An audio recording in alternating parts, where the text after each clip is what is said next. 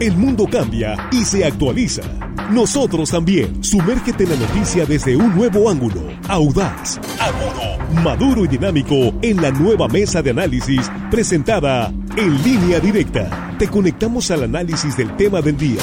La información relevante de Sinaloa, México y el mundo en la nueva mesa de análisis.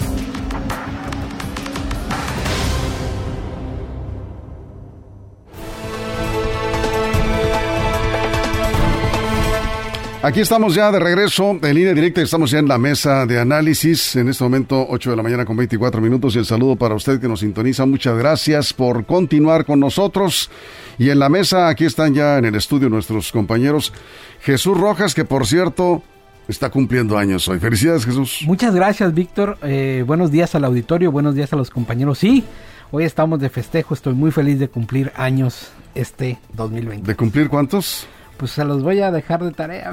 ¿Cuánto, Pero soy de año bisiesto. Ahí para que le saquen cuenta. Bueno, bueno. Soy del 29, pero no hay 29, entonces me festejo 28 y primero. Es que es 29, nació el 29 de febrero y te registraron 29, de febrero. Así, así consta en el libro tal del municipio de Escuinapa. El municipio de Escuinapa. Naciste en el Principado de Escuinapa. Bien, pues muchas felicidades. Jesús. Muchísimas gracias. Gracias. Juan Ordorica, ¿cómo estás? Buenos días, bienvenido. Muy buenos días, Víctor, Jesús, Armando, a nuestros compañeros ahí en la producción y por supuesto y desde luego al auditorio que hoy lunes nos escucha y todo el mundo tiene que trabajar el lunes, menos Jesús porque es su cumpleaños y le damos un abrazo.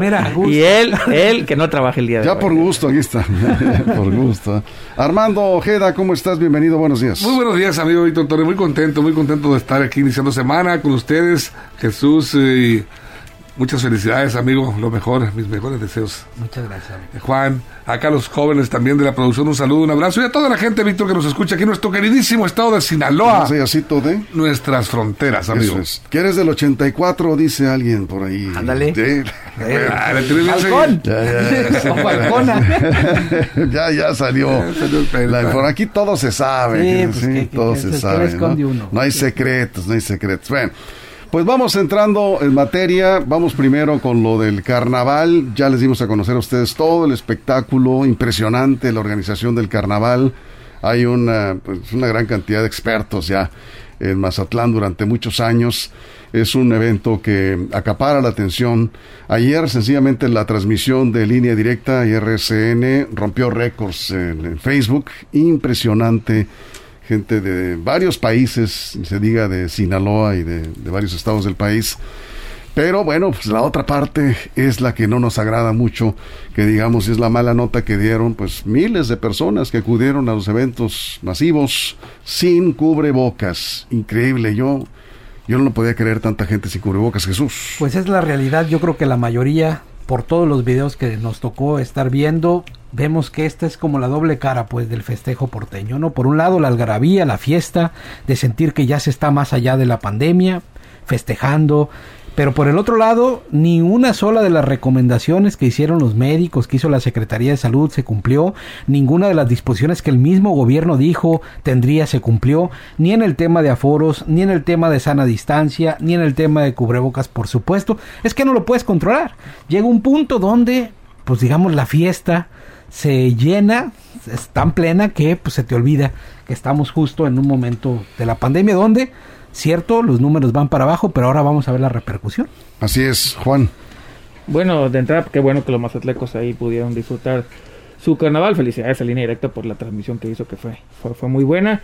Y, y, en el caso este de la parte de salud del carnaval, pues fue un fracaso rotundo de las autoridades, no las que organizaron el carnaval, eso tienen una estrellita, sino las de salud. Y la pregunta es, alguien tiene que ser el responsable y culpable. Ahí sí que responsable y culpable. ¿El ayuntamiento o el Estado? ¿Quién fue? Hay que preguntarle quién fue el que fracasó rotundamente.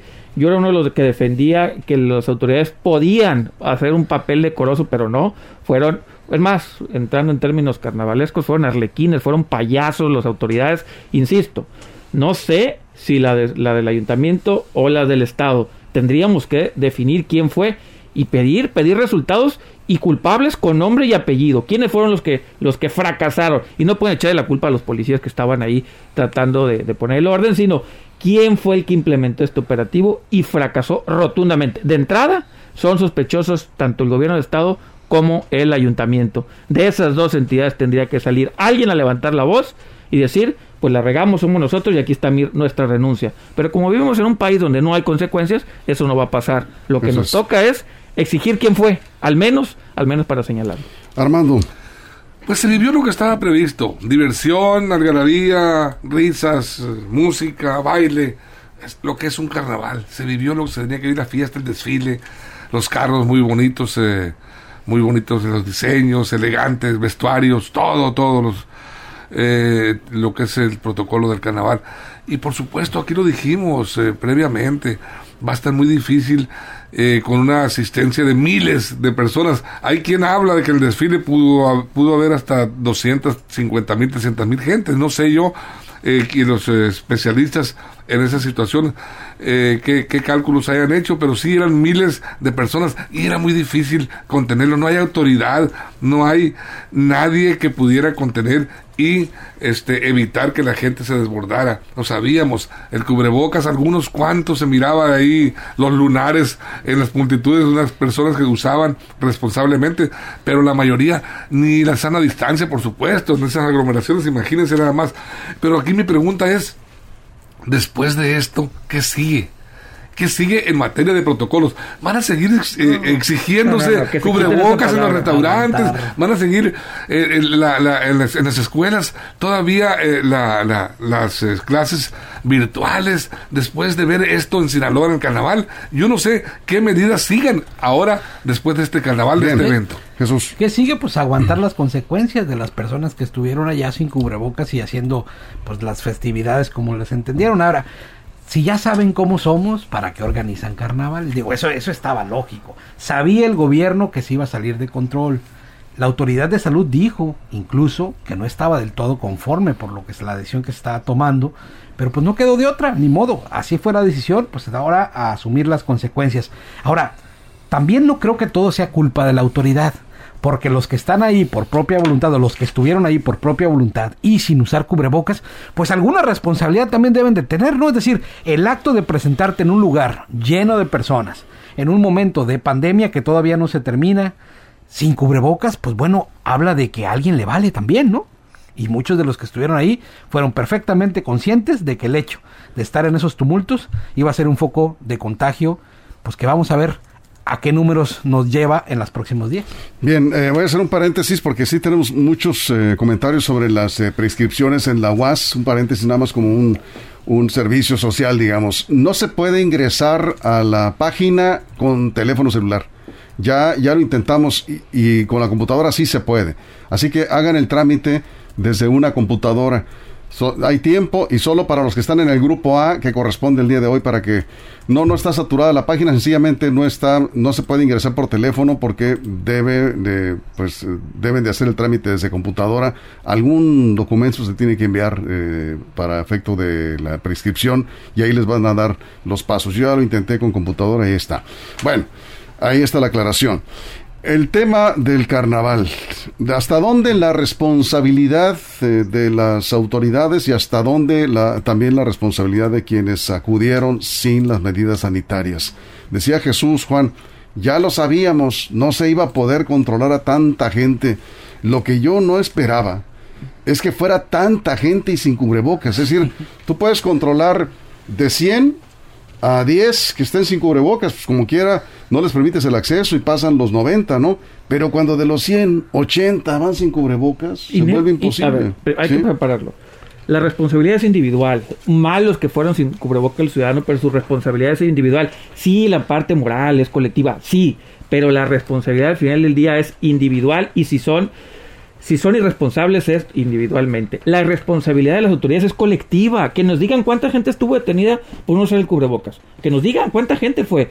Porque la verdad es que la ineptitud está del lado de la autoridad. La irresponsabilidad de los ciudadanos sí, pero insisto, la irresponsabilidad es individual. La ineptitud de los gobernantes es colectiva. Esa es la gran diferencia. Sí, hay parte de la sociedad, pero voy a volverlo a decir. Jesús Altamirano, perdón, es sobre ese mismo tema, ¿sí? ¿Por qué se empecinan en tirar culpas? Ah, la ciudadanía es la única responsable. El gobierno hizo, su, hizo la promoción, cada quien es responsable. En todo caso, mejor pues que no hubiera habido carnaval. Ahora bien, espérense una o dos semanas, hay que ver eh, lo que el índice COVID. Y aquí eh, decía otra persona, eh, dice, eh, la irresponsabilidad de muchos. Está demostrado que en Sinaloa no estamos preparados, no, ni en Sinaloa ni en ningún otro lugar, donde sea de evento masivo, algo pasa con, pues no sé, con, con la gente. Yo creo que mucha gente sí actuó con responsabilidad y dijo, yo mejor no voy. Incluso sé de personas que fueron a Mazatlán, hicieron reservaciones y cuando vieron el tumulto, sin cubrebocas, se regresaron a sus hoteles y no se metieron. Ahí imperó, digamos, el buen criterio y la, autoprotección, Armando.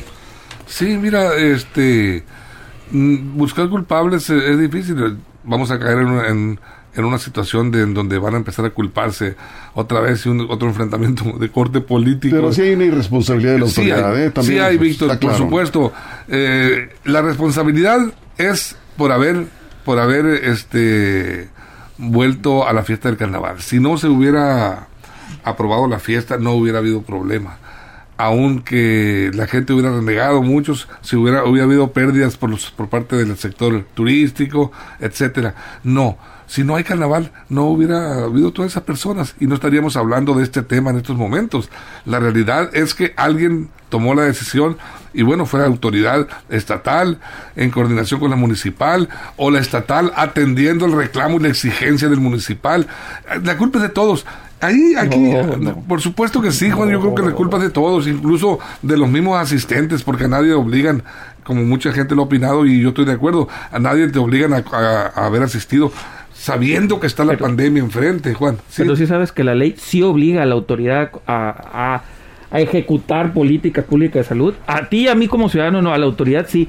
Esa sea, qué facilito decir, no, nadie es culpable. Por eso tenemos los gobiernos que tenemos. Todos son culpables, digo yo. Bueno, no que nadie. pero tiene que haber responsables con nombres y apellidos que tengan consecuencias. La desgracia de este país es ese, que ante cualquier error de la autoridad dicen, bueno, es que, pues así es, ni modo. No, tenemos que empezar a pagar consecuencias como funcionarios públicos. Y en este momento se necesita que alguien asuma la responsabilidad y diga o se señale, ellos fueron los que fallaron, porque fallaron miserablemente no podemos tener autoridades ineptas. Ah, está claro que para ti solo falló la autoridad. A ver, los, ellos son los responsables por ley para cuidar la salud.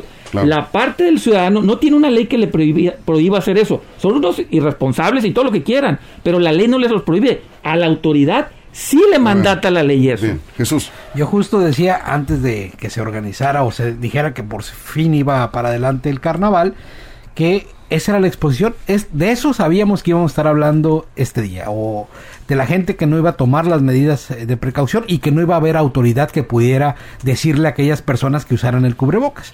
Porque no solamente fue en los eventos masivos en las calles, fue en los antros, fue en todos lados. Todos los videos prácticamente que circulan están las personas sin cubrebocas. Es decir, de una fotografía que circulaba, una sola persona de entre cientos que se habían alrededor traía el cubrebocas. Parecía que era, eh, digamos, el, extraño, ¿no? Que era, que era la excepción. Yo creo que al final de cuentas, sí, por supuesto que la autoridad tiene responsabilidad se escuchó a los políticos, no se escuchó a los médicos de nuevo, como ha sucedido la mayor parte del tiempo en esta pandemia, pero por supuesto que las personas tienen responsabilidad principalmente, porque los que estaban ahí rompiendo la ley, justo eran los ciudadanos. Eso es. los ciudadanos estaban rompiendo la ley. ¿Qué le rompieron, Jesús? A ver, eh, ¿qué le rompió? los que estaban sin cubrebocas, ¿qué le rompieron? A ver, si estás sabiendo que en una pandemia tienes que usar cubrebocas y te lo están refiriendo, dijiste que hay jurisprudencias al respecto, que se puede, dijimos hace unos programas que se puede exigirle a los ciudadanos que se pongan el cubrebocas lo hizo y, no, y no hizo nada la, autoridad. Los ciudadanos no tienen culpa de nada. Los ciudadanos no rompieron mal gobierno Los ciudadanos no rompieron la ley porque no existe una ley en Sinaloa que te obligue a usar el cubrebocas de manera a través de la ley. No existe una ley. ¿no? No, no existe esa ley. O sea, si a ti te agarran, no tienes una sanción porque no hay una ley. Hay una jurisprudencia a nivel nacional. no, la jurisprudencia dice que los le permite a los estados exactamente, aplicar sanciones. Pero aquí nuestro gobierno decidió no aplicar sanciones. Por lo tanto, el que tiene la responsabilidad jurídica y legal es la autoridad. Los que estuvieron ayer no rompieron ninguna ley. Antes de la pausa, Armando. Sí. Mira, es que, es que aquí el detalle está que ya está está muerta la vaca y ahora pues, todos son culpables. Eh, vamos a esperar, ¿no? O sea, todavía no sabemos. Pero aquí si buscamos culpables, a ver, eh, pues, está muy claro quién manda, pues, en el Estado y en, el municipio. El presidente municipal, Luis Guillermo Benítez Torres, el químico, siempre ha, se han parado y ha dicho y ha alegado en la controversia que ha presentado, es que su municipio es autónomo y por lo tanto él tiene las facultades para decidir. Bueno, aquí está. Se, se supone que fue el químico Benítez el que decidió en base a la autonomía de su municipio eh, la celebración del carnaval. Eh, no, ah, no, pues, Armando, la decisión la tomó el gobierno del Estado. Bueno, Víctor. La decisión la tomó el gobierno del Estado con base en los indicadores de salud. Lo que eso es lo de menos, eso ya queda, ya queda atrás. permíteme, también. No, no, no, pero permíteme, o sea, Cuen dijo que él no estaba de acuerdo, ah, pero él le ofreció la información que con base en esa información el gobierno del Estado autorizó el carnaval. Eso ya es pasado. Ahorita lo que estamos viendo es que mucha gente no cumplió con la norma básica de usar el cubrebocas. Tan sencillo como eso. Mucha gente, cientos de personas no usaron el cubrebocas. La pregunta es, ¿por qué no se aplicaron sanciones? ¿Por qué la autoridad no aplicó una sanción? A miles de gentes. Bueno. ¿Cuánta gente hay? ¿Una, dos, tres? No, había, ¿Hay uno? Había miles. Ya cientos de pues. Había mil, no, sabemos cuántos fueron trasladados a la barandilla, pero si bien llevado todos no caben, ¿eh? No, pues no. No caben tendrían que llevárselos al Ni en el centro de convenciones. No, no, no, no, Bueno, vamos a ir a una pausa, nos quedamos en Facebook con sus comentarios y en la pausa en radio regresaremos con más. Vamos a hablar también de la gira del presidente López Obrador, que también sorprendió porque dejó buenas noticias, hay que decirlo, al estado de Sinaloa. Ya tendremos aquí los detalles a ver si compartimos esa opinión aquí. Y por supuesto, sus comentarios bienvenidos en Facebook, línea directa portal, en vivo, sin cortes comerciales. Continuamos. Información confiable, segura y profesional. Línea directa. Información de verdad. Con Víctor Toro. Línea directa.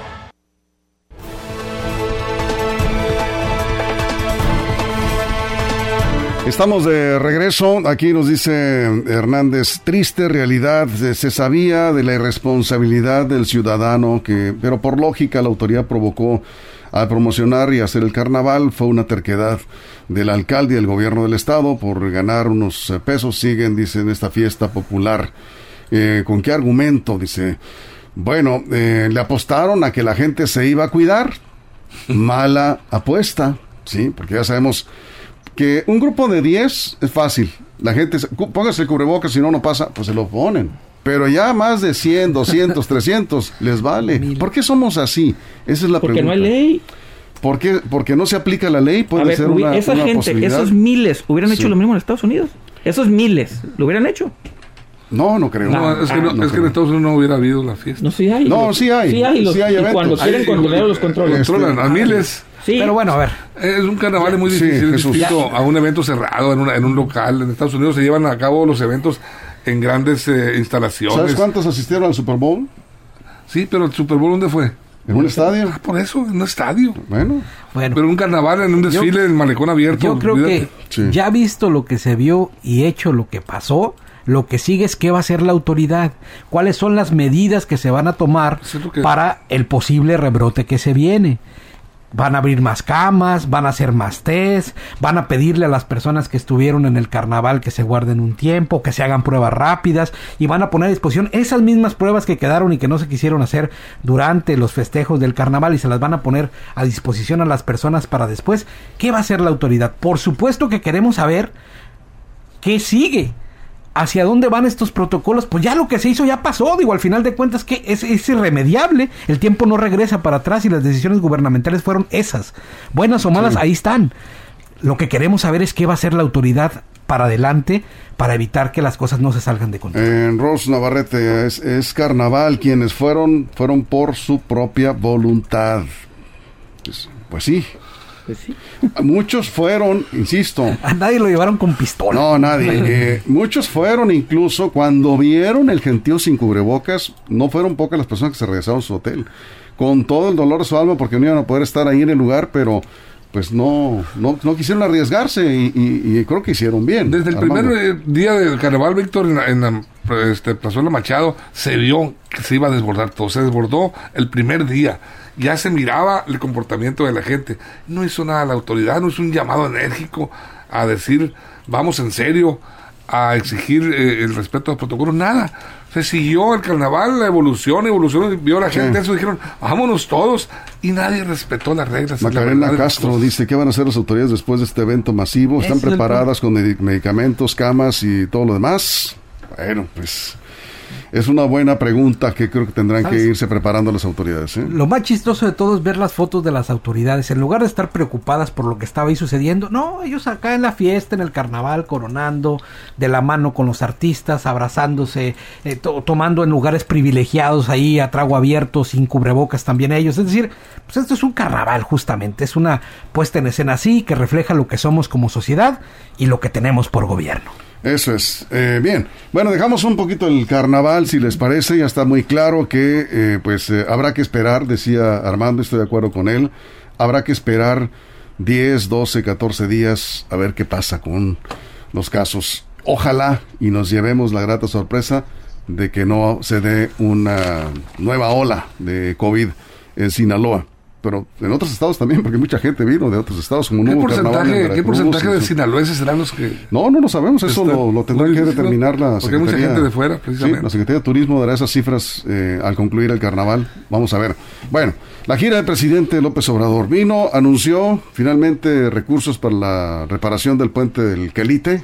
Es un acierto, la verdad, cinco meses tiene este puente que fue devastado por el huracán Nora en eh, septiembre pasado. 200 millones, es que es una obra hay que, hay que reconstruirlo completamente, Ya los pobladores pues hacían ellos sus propios cruces. Y si no tienes que dar una vuelta muy muy grande para poder llegar a tus comunidades pensando no solo en los que van de paso de vez en cuando, sino los que de ahí viven. una obra muy importante para la conexión del sur del estado por la carretera eh, libre.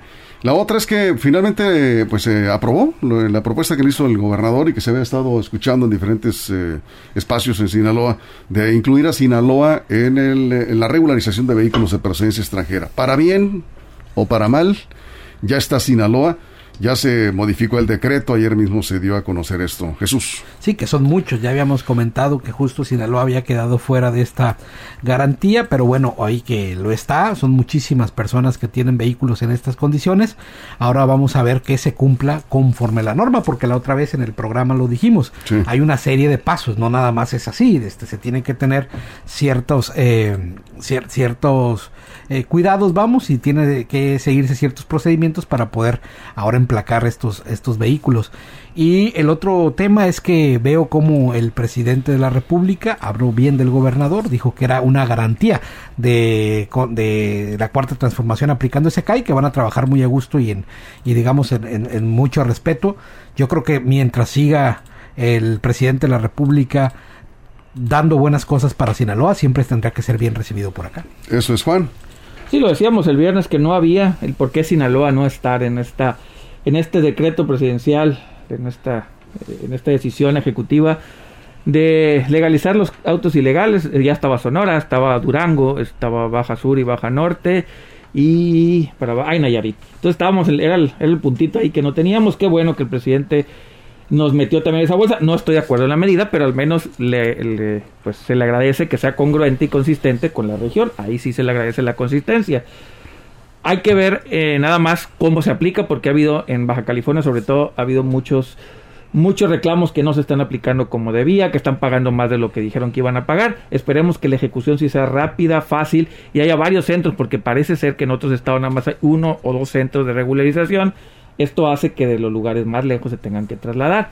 Vamos a ver, ojalá, ojalá se aplique. Y lo de las presas, ¿no? Hoy volvió a decir el presidente que se compromete a que sea Santa María y Picacho que generen electricidad. Hoy lo volvió a decir. Veremos. Ojalá también esa inversión se aterrice lo más rápido posible, porque pues tener hidroeléctricas es, siempre es bueno. Ya hablaremos eh, con toda amplitud sobre lo que representan estas obras para el sur de Sinaloa. Creo que nos, eh, nos iremos acercando al, al beneficio para esta zona tan marginada como es el sur-sur del estado.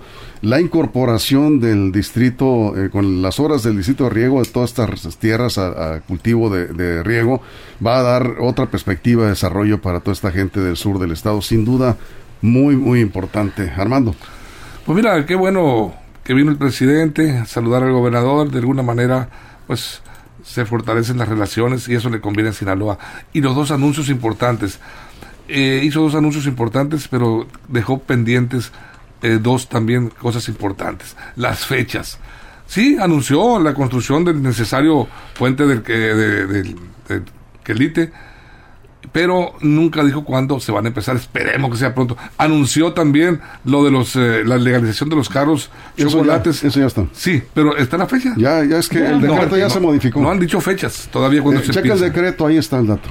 Sí. Eh, para Sinaloa no, porque no estaba en el decreto inicial. Ayer mismo, ayer se, ayer, se cambió. Ya, ya hay fecha para Sinaloa también. a partir de ayer. Ahí está. ¿Cuál es?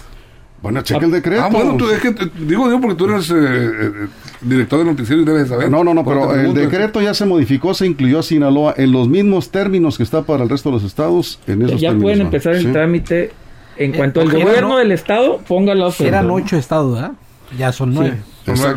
Ya está Sinaloa y el decreto ya se cocinó ayer, ya se modificó. Está en manos del gobierno del estado ahora, ¿eh? Sí. Está en manos del gobierno del estado. Bueno, pues, eso, eso ya, que, sea, que sea efectivo y que adelante transite esto.